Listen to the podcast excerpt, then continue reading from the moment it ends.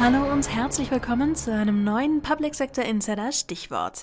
Ich bin Tanja Clement und heute spreche ich mit Martin Weiß von Sophos über Cybersecurity as a Service.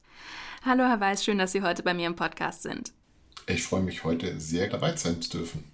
Cybersecurity as a Service mit Angeboten wie Managed Detection und Response ist zurzeit in aller Munde. Neue EU-Gesetze wie zum Beispiel NIS 2 erwähnen sogar explizit die Kombination aus technischen Lösungen und menschlicher Expertise. Wie sinnvoll ist dieser Ansatz denn für Staat und Verwaltung und die damit verbundenen besonderen Ansprüche in puncto Realisierung von Cybersecurity-Projekten? Ich vergleiche das immer so gerne mit dem Einsatz von Brandmeldeanlagen. Viele von uns, äh, die ja auch im Staat oder in der Verwaltung tätig sind, kennen das Thema vorbeugender Brandschutz. Es gibt überall entsprechende Übungen, es werden Räumungsalarme gemacht und auch in der IT ist es letztendlich nicht anders. Wenn wir uns anschauen, all das, was heutzutage im Punkto Frühwarnerkennung mit dabei ist, das läuft dann letztendlich ja auf Systeme auf, wo dann auch Menschen draufschauen.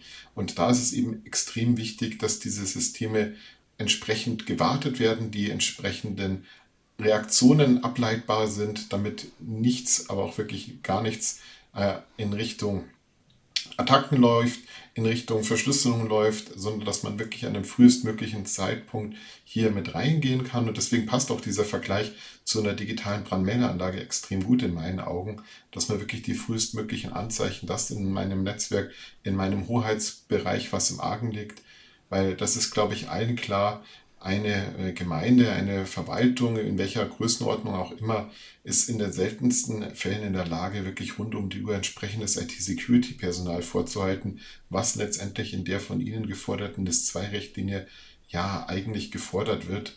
Und genau da ist es dann eben wichtig, dass man solche, so einen Gap letztendlich mit solchen Services wie Managed Detection Response ausfüllen kann. Viele denken bei Cybersecurity-Experten noch an die Security Operation Teams, wie sie gerade in großen Organisationen vertreten sind.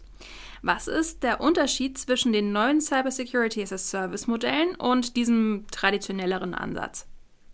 Ein typisches Security Operation Team, was Sie jetzt gerade angesprochen haben in der großen Organisation, das hat letztendlich ja den Blick auf den Geltungsbereich, auf das Netzwerk genau dieser Organisation Anders verhält sich es bei Service-Modellen.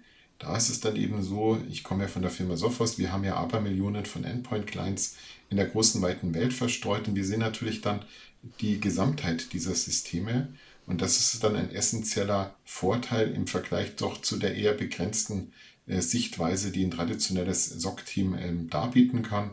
Wir können extrem große Datenmengen sehen und ähm, sehen dann letztendlich auch Wellenbewegungen, wenn zum Beispiel in einem bestimmten Raum der Welt sich irgendwas abzeichnet, können die entsprechenden Ansätze schon gegengesteuert werden, bevor überhaupt entsprechende Gefahren dann bei unseren Kundinnen und Kunden vorliegen.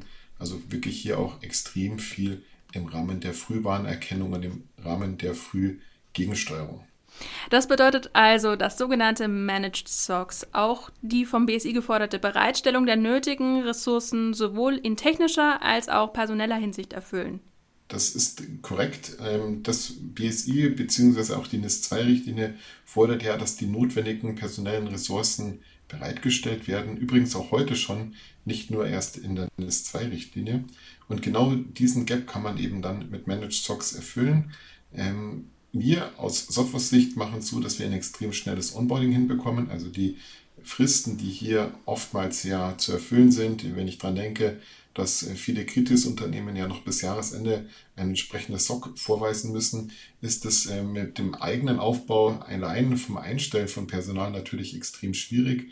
Und wenn ich das Ganze mir dann als Managed-Variante letztendlich ins Haus hole, habe ich sehr, sehr kurze Wege, das hinzubekommen und kann dann eben auch einen Haken an der Checkliste machen. Jawohl, ich stelle die notwendigen personellen Ressourcen bereit, um wirklich rund um die Uhr meine entsprechenden zu schützenden Komponenten auch adäquat absichern zu können.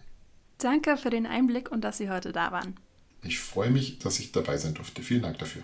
Das war's für heute. Mehr zu Cybersecurity-Lösungen für den Public Sector gibt es auf der PITS am 20. und 21. September in Berlin. Auch Sophos ist dabei. Treffen Sie Herrn Weiß in der Expertenrunde Cybersecurity as a Service Sinn oder Unsinn für Staat und Verwaltung oder besuchen Sie ihn und sein Team an Stand 38 in der Ausstellung. Alle Infos finden Sie auf public-it-security.de. Vielen Dank fürs Zuhören, machen Sie es gut und bis zum nächsten Mal.